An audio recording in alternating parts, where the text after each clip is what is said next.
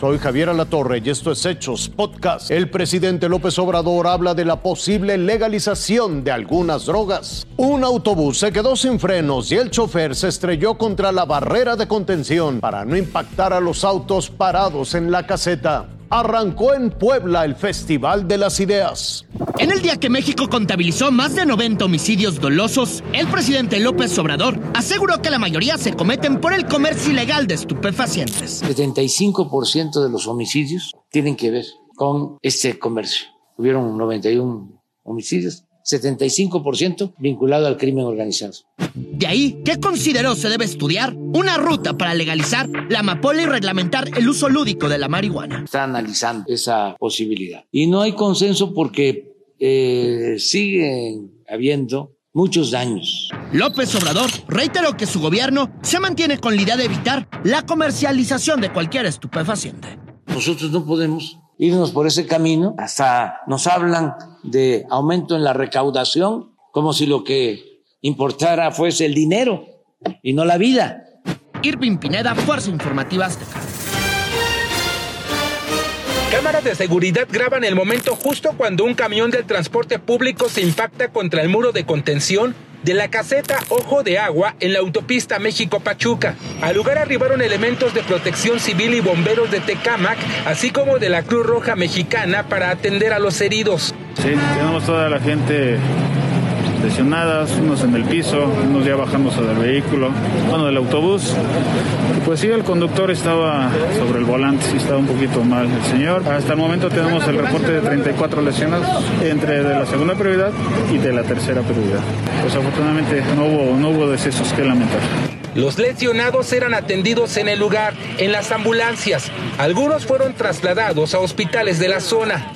El conductor de la empresa Tecalco se dirigía a la Ciudad de México, sin embargo, se quedó sin frenos. El chofer hizo la maniobra, tuvo que impactarse contra este muro de contención para evitar chocar otros vehículos que estaban formados para pagar peaje. Me paré todavía en el puente de del de atrás de los campos, todavía bajó una señora y venía normal le freno y no, lo quiero parar desde atrás y ya no se pudo parar. Dije, ¿qué hago? Lo aviento para allá, me volteo me para allá, me llevo los coches, pues dije el muro mejor.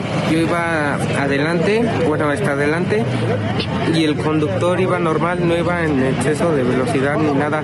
Se quedó sin frenos, quiso intentar eh, frenar con la velocidad, no pudo y como estaba adelante un carro, para procurar no herir a los demás, se estampó en esa cosa. Se iniciaron los peritajes por parte de la Guardia Nacional. Una grúa de alto tonelaje enganchó al camión del servicio público.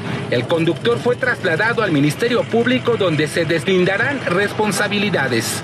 Daniel de Rosas, Fuerza Informativa Azteca. Desde la primera ponencia el mensaje fue atrevido. Axel Kaiser abrió el debate con su profunda convicción de ser antipopulista, de suponer que el cambio depende de otra persona.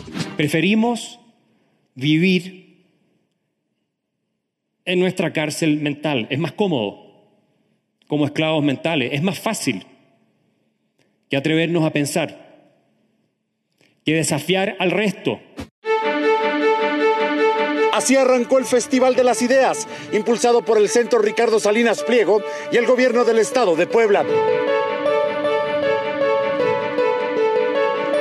En su primera edición, con una joven también de apenas 19 años que en 155 días le dio la vuelta al mundo en aeroplano, sola, valiente, pero impulsando con su extenso vuelo el empoderamiento de las mujeres y su equidad. Whether you're a man or a woman, it doesn't matter. The plane doesn't care. And uh, I think if we we push for a good education of girls as well as boys and equal education for both, quite very quickly we'll realize how very capable women are of changing the world. Otra propuesta disruptiva fue la de la psicóloga Ostrowski, quien pronosticó algo inédito.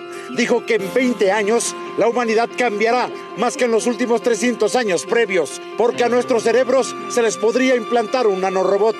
Tiene que ver con la habilidad de poder conocer los estados mentales propios y de los otros, y tales como cuáles son sus intenciones, cuáles son sus creencias, sus necesidades y sus deseos.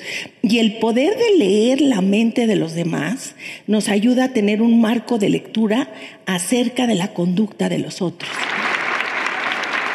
En su turno, el periodista Glenn Greenwald narró cómo desafió al Estado norteamericano al descubrir y evidenciar la intención que tenía la Agencia de Seguridad Nacional de los Estados Unidos de convertir al Internet en la mayor herramienta de espionaje mundial. And what the United States government and its allies did, the Snowden reporting revealed, was turn it into its exact opposite. They took this promising technology and they turned it from the greatest tool of liberation into the greatest tool of coercion and surveillance ever known in human history. Libertad y prosperidad fueron los dos primeros segmentos con los que abrió el debate el Festival de las Ideas en Puebla. Este viernes tocará el turno del debate a la educación, la economía y la innovación. Y una de las conferencias más esperadas será la del Bitcoin.